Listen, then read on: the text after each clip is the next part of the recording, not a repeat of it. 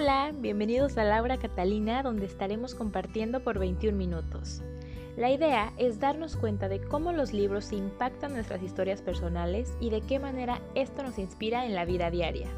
Es un espacio de frescura, sinceridad y sobre todo es un espacio diseñado para nosotros. Así que pónganse cómodos y espero lo disfruten tanto como yo.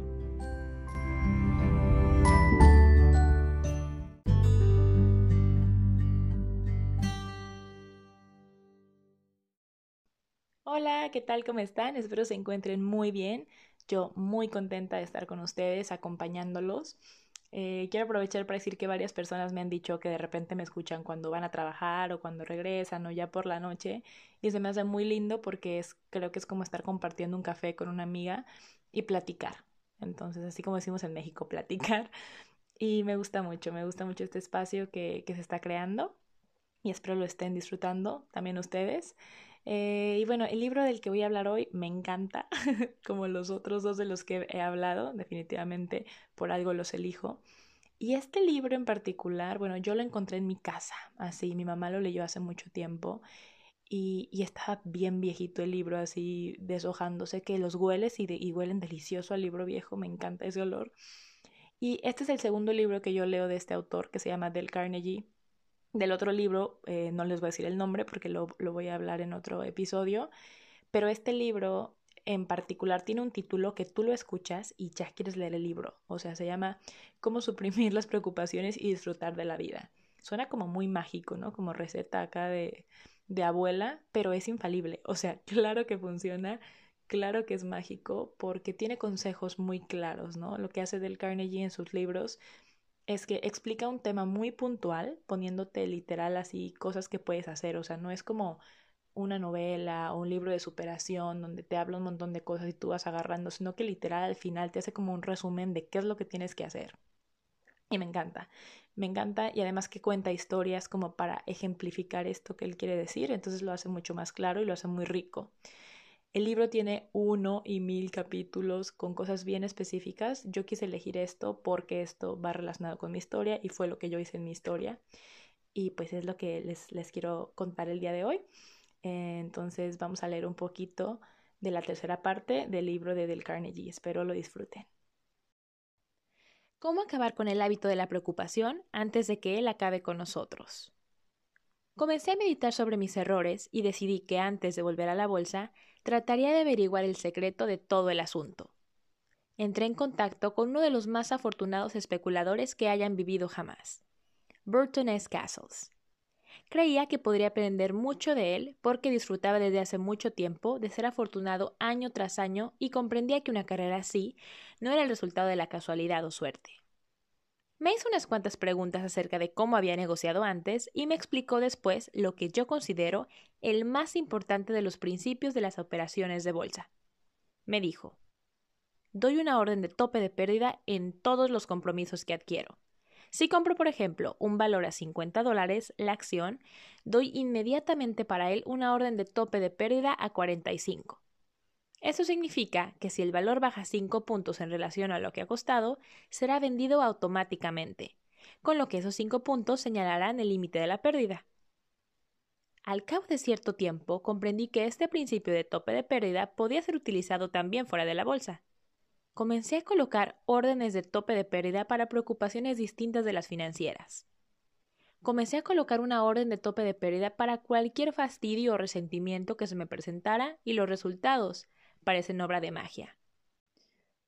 Por ejemplo, yo tenía un amigo con el que almorzaba frecuentemente y que era muy impuntual. Antiguamente solía impacientarme durante la mitad del tiempo dedicado al almuerzo antes de que mi amigo llegara. Por último, conté a este cómo había adoptado el principio de tope de pérdida para mis preocupaciones y agregué Juan, mi tope de pérdida respecto a tu persona es exactamente 10 minutos. Si llegas con un retraso de más de 10 minutos, nuestro compromiso de almorzar juntos habrá caducado y yo me habré ido. Cuando Benjamin Franklin era un niño de 7 años, cometió un error que recordó durante siete décadas. Se enamoró de un silbato. Su excitación era tanta que fue a la juguetería, puso todas sus monedas en el mostrador y pidió el silbato sin preguntar siquiera el precio. Y setenta años después escribió a un amigo Volví a casa y silbé por todas las habitaciones, encantado con mi silbato. Pero cuando sus hermanos y hermanas mayores vieron que había pagado por el silbato mucho más de lo que valía, se echaron a reír a carcajadas. Y Franklin, como él mismo dijo, lloró de humillación. Años después, cuando Franklin era una figura mundialmente famosa y embajador en Francia, recordaba todavía el hecho de que haber pagado demasiado por el silbato le había causado más pena que el placer del silbato. Pero la lección que esto enseñó a Franklin fue la siguiente. Cuando crecí, entré en el mundo y observé las acciones de los hombres. Me dije que había muchos que pagaban demasiado por un silbato. En otros términos, pensé que gran parte de las miserias de la humanidad son provocadas por los falsos cálculos que se hacen sobre el valor de las cosas y por dar demasiado por los silbatos. Muchos han pagado demasiado por su silbato, incluso León Tolstoy, autor de dos de las mejores novelas de la literatura universal, La Guerra y la Paz y Ana Karenina. Según la Enciclopedia Británica, León Tolstoy fue durante los últimos 20 años de su vida probablemente el hombre más venerado de todo el mundo. Cada palabra que pronunciaba Tolstoy era recogida en cuadernos de notas, como si se tratara de una divina revelación. Pero en lo que respecta a vivir la vida ordinaria, bien, Tolstoy tenía a los 70 años menos juicio que Franklin a los 7. No tenía el menor juicio. He aquí lo que quiero decir. Tolstoy se casó con una muchacha a la que quería mucho. En realidad eran tan felices que se arrodillaban y le pedían a Dios que les prolongara aquella existencia de puro éxtasis. Pero la joven que se casó con Tolstoy era celosa por naturaleza. Solía disfrazarse de campesina para espiar los movimientos de su marido, incluso en el bosque. Tuvieron peleas espantosas. Ella se hizo tan celosa incluso de sus propios hijos que agarró un fusil y agujereó de un disparo la fotografía de su hija. Llegó a tirarse al suelo con una botella de veneno en los labios y amenazar con suicidarse mientras los niños, acurrucados en un rincón de la habitación, gritaban de terror. ¿Y para qué todo esto? ¿Para qué estas dos personas convirtieron su hogar en lo que el propio Tolstoy denominó un manicomio? Evidentemente había varias razones. Una de ellas era que tenían el ardiente deseo de impresionarnos. Sí, somos aquellos cuya opinión le preocupaba tanto. Y es que nosotros tenemos un serio interés en saber de quién era la culpa. No, estamos demasiado ocupados en nuestros propios problemas para perder un minuto pensando en los de Tolstoy. ¿Qué precio pagaron esos dos por su silbato? Cincuenta años de vivir en un verdadero infierno solo porque ninguno de ellos tuvo el buen juicio de decir basta porque ninguno de ellos supo apreciar los valores en la medida necesaria para decir demos una orden de tope de pérdida para esto ahora mismo, digamos basta en este mismo instante. Sí, creo honradamente que tal es uno de los mayores secretos para conseguir la verdadera paz interior, una juiciosa apreciación de los valores. Y creo que podemos aniquilar el 50% de todas nuestras preocupaciones con solo establecer un patrón de lo que las cosas valen para nosotros en función de nuestras vidas. Por tanto, para acabar con el hábito de la preocupación antes de que él acabe con nosotros, he aquí las tres preguntas. 1. ¿En qué medida verdaderamente me importa esta cosa por la que me estoy preocupando? 2. ¿En qué punto fijaré la orden de tope de pérdida para esta preocupación y olvidaré el asunto? 3. ¿Cuánto exactamente pagaré por este silbato?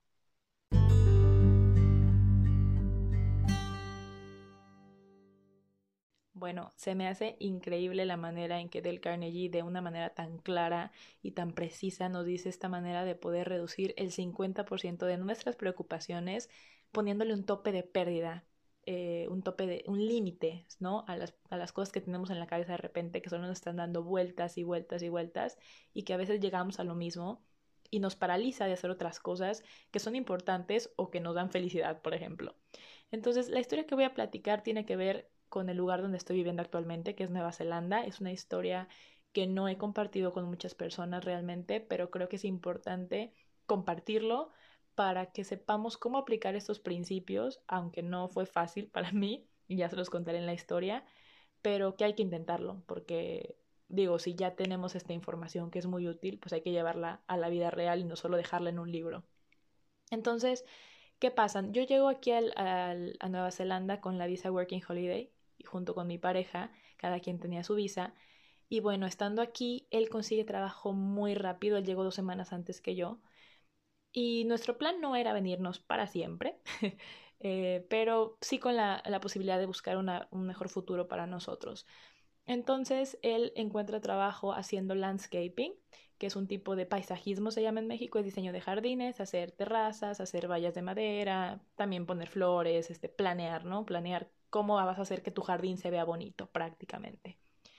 Y él habló con su jefe y le dijo, mira, yo solo puedo trabajar tres meses para ti y después o tú me tienes que sponsorear, como lo decimos aquí medio pocho, que es que te den que te ofrezcan un trabajo de tiempo completo para yo poder seguir trabajando contigo o me tengo que ir. Entonces me quiero quedar y si tú me puedes ayudar con el sponsor bien y si no, pues me voy a buscar otro lugar. Y el jefe le dijo, bueno, vamos viendo cómo trabajas y lo hacemos, ¿no? Eh, le fue muy bien, la verdad es que lo hizo súper bien y, y le dijo el jefe como a los dos meses, sí, te voy a ayudar. Para esto yo encontré un trabajo de mesera en un restaurante argentina que estaba muy cool, la verdad que me gustó mucho esto de, del servicio al cliente en mesera y todo esto. Y después ese restaurante cerró y yo no. Entonces me puse a buscar otro trabajo, encontré trabajo en una cocina donde conocí a una de mis mejores amigas eh, que tengo ahorita en Nueva Zelanda y es de Croacia. Y bueno, lo que sucedió fue lo siguiente. Eh, él estuvo recibiendo pago bien hasta que llegamos a los tres meses, ¿no? Y a los tres meses fue, pues es que ya no puedes trabajar aquí porque no vamos a incumplir las condiciones de la visa, si es que estamos aplicando a una visa ya.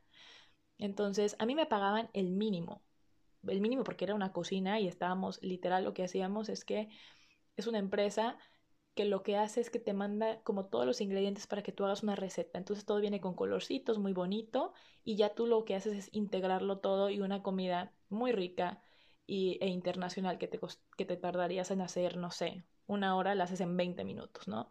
Entonces, me pagaban el mínimo eh, y lo que sucedió fue que a él hubo un punto que se acabaron los tres meses, ya habíamos aplicado a las visas, a la visa de trabajo y a la visa de pareja, y yo le dije, es que no puedes trabajar ya ahí, o sea, no se puede porque no vamos a incumplir. Entonces, lo que pasó fue que estuvimos por un mes viviendo con el salario mínimo. En ese tiempo me parece que eran como unos, ay, como unos 17 dólares neozelandeses la hora. Entonces yo estaba trabajando 40 horas, pero a veces trabajaba menos. Y literal, pues eso pasó. Eh, él siguió trabajando para su jefe que le dijo, ya te pagaré de otra manera, ¿no? Con un carro o lo que sea, pero no puedo depositarte a la cuenta. Y dije, ni, o sea, y que ni se le ocurra, porque entonces nos metemos en un problema por la visa. Entonces, sí, lo del pago se iba a ver diferente, pero fue algo complicado porque, pues realmente yo siempre he sido muy administrada, entonces yo le decía, mira, tenemos esto, vamos a ganar la renta, la renta aquí es muy cara, entonces la renta es tanto, de la comida es tanto, y nos quedan como 10 dólares para el fin de semana, ¿no? Entonces, literal, solamente era la renta y la comida. Y es difícil, es difícil porque vas llegando a un país donde te quieres ir a pasear, donde quieres conocer, donde quieres todo esto, pero no se podía. Y me acuerdo que ni siquiera hablábamos la posibilidad de que no nos dieran las visas porque era un caos, ¿sabes? Nosotros obviamente llegamos a este país con deudas, con las tarjetas de crédito al tope, entonces ni siquiera lo hablábamos porque no nos queríamos preocupar y, nunca hablamos después de este tema, es muy, muy, simpático ahora que lo pienso, pero yo me acuerdo que yo en mi mente decía, bueno, ¿qué tanto me preocupa esto? ¿No? Ahora sí que siguiendo los principios de, de Carnegie, o sea, ¿qué tan importante es esto para mí? Yo dije, bueno, es súper importante, claro, me quiero quedar en este país, estoy muy contenta, me siento muy segura, quiero estar aquí. Pero también yo pensaba, y todo esto fue un trabajo interno porque no se lo compartí a él, porque era demasiada presión en serio en mi mente, así de me quiero quedar, me quiero quedar, y sentía que decir la posibilidad de que no nos quedáramos era como mandar una señal al universo. Entonces todo esto lo pensaba en mi cabeza e intentaba pensarlo lo menos posible por lo mismo de, de Carnegie, ¿no? Entonces yo decía, bueno, ¿qué tanto me importa? Me importa mucho, pero si me tengo que ir, pues me voy, ¿no? Entonces ya viajaremos por el país a lo mejor y terminando nuestro año nos regresamos a México. Listo.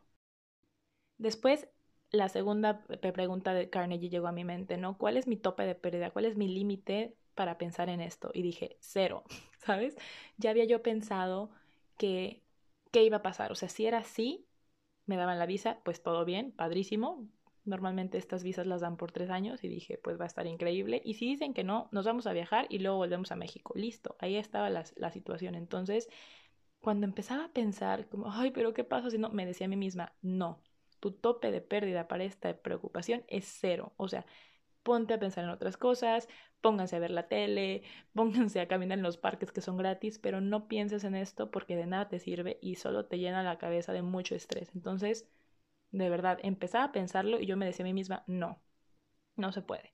Y la última pregunta que es, ¿cuánto estoy dispuesto a pagar por este silbato? Bueno, nosotros decidimos invertir y pagarle a un asesor migratorio para que nos ayudara en el proceso, porque pese a que uno pueda leer bien las cosas y todo, hay muchas dudas y más si quieres hacer el proceso bien estando en otro país, ¿no? Entonces yo dije, no, no, no, no, no, no, no va a ser posible. O sea, quiero pagar por alguien que me pueda acompañar en el proceso, que pueda tener una duda y preguntarle. Entonces, eso tuvo un costo, las visas tienen costo, los exámenes médicos tienen costo, las traducciones, todo tenía costo, ¿no? Y de repente sacar un papel, que es el de el papel de no antecedentes penales es muy complicado en México, pero muy complicado, o sea, de que literal Colombia, Chile lo pueden sacar por internet, se los dan en dos segundos y México es todo un trámite como si estuviera sacando un pasaporte, ¿no? Entonces nosotros cometimos un error y sacamos el de Jalisco en lugar del de el federal.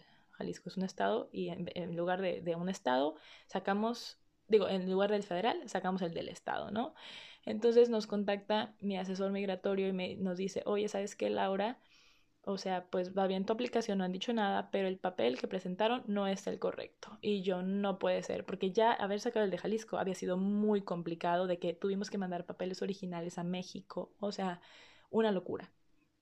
Entonces ahí sí fue un momento que yo me estresé mucho, me acuerdo que lloré y yo le dije a, a este chico, le dije, sabes que yo ya no quiero seguir ni siquiera en el... O sea, ya.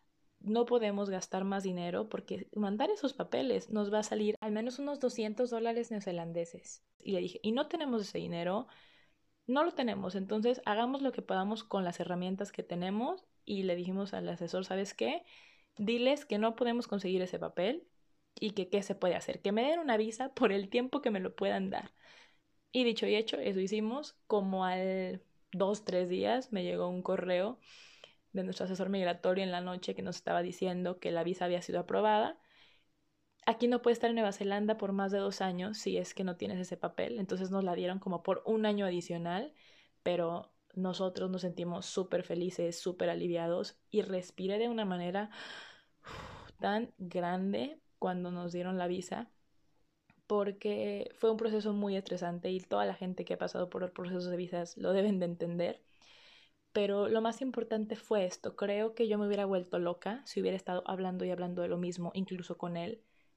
Pero no importa lo que hables con las demás personas, importa mucho lo que hablas contigo mismo. Y eso es creo que lo más importante, porque al final de cuentas es lo que quiere transmitir Carnegie, ¿no? O sea, que realmente esta preocupación que tienes le pongas un, un límite, ¿sabes? No me voy a preocupar más porque no tiene caso.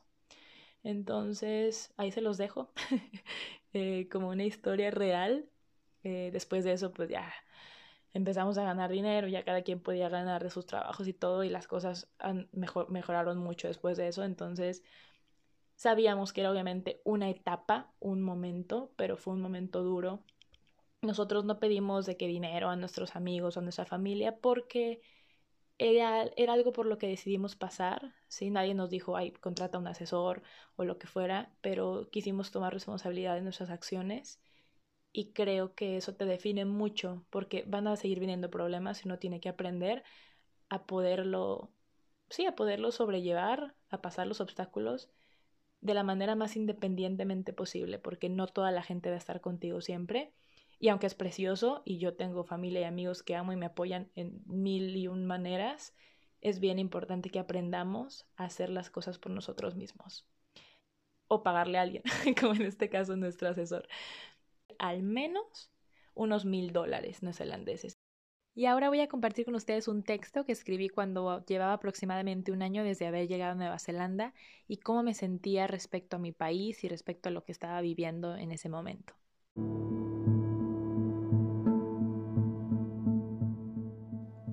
Tenía miedo de ir sola al banco. Iba volteando a todas partes esperando no ver a nadie sospechoso para sacar los 1.400 pesos que sacaba la quincena para ir al mercado. Estúpidamente, cruzaba la otra acera si veía algún hombre caminando en contracorriente a ella. Le daba miedo sacar su celular en la calle que había comprado hace más de dos años, y no traía más que el dinero necesario para el transporte público y su comida corrida de 55 pesos. Eso es lo que sentía que eran los días normales de su vida, hasta que un día todo cambió. Su pareja consiguió un trabajo en otro país y se mudaron. Ella no entendía qué era lo que sucedía en aquel país donde todo era definitivamente anormal. Las casas no tenían rejas, doble puerta, triple cerrojo ni botellas rotas en los muros superiores.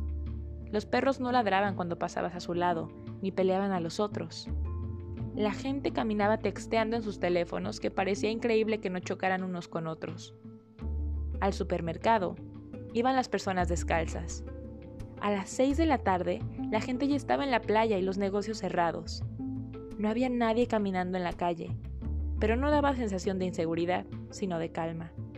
Los niños de seis años iban en sus monopatines, bicicletas o caminando a la escuela por la mañana, solos.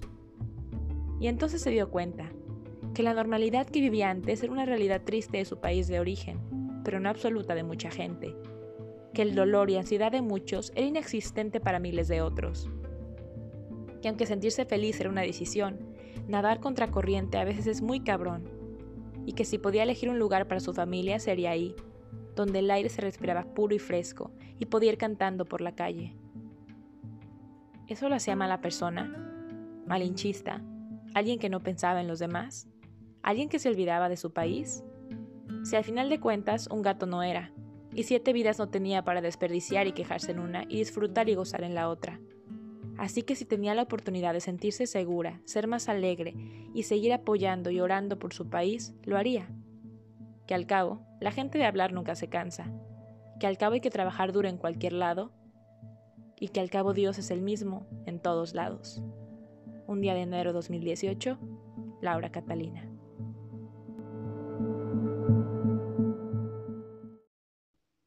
Bueno, espero les haya gustado la historia que compartí el día de hoy de mi vida. La verdad es que lo hice con mucho cariño porque sé que es posible que alguno de ustedes esté pasando por una situación financiera complicada o de salud o problemas de pareja o lo que sea. Y me encanta esta manera de que Del Carnegie lo explica de una manera que da mucha calma, que te hace ponerte a analizar realmente cuál es el problema y sobre todo decirte deja de estar sobrepensando las cosas y enfócate en lo que puedes realmente hacer, ¿no? Que a veces no tiene que ver ni siquiera con esa situación. Entonces, yo lo aplico a mi vida, no es fácil, como les digo, a mí me costó trabajo, fue muy difícil y me tenía que parar a mí misma, a mi mente muchas veces, pero la única manera de hacerlo es, practicarlo, ¿no? Y pues bueno, eh, nos veremos en, un nuevo episodio, nos escucharemos más bien. Eh, muchas gracias por conectarse, espero les sirva. Si conocen a alguien que puede servirles, pásenle el podcast. Y bueno, mucho amor presente para todos y disfruten su día, su tarde, su noche y hasta la próxima.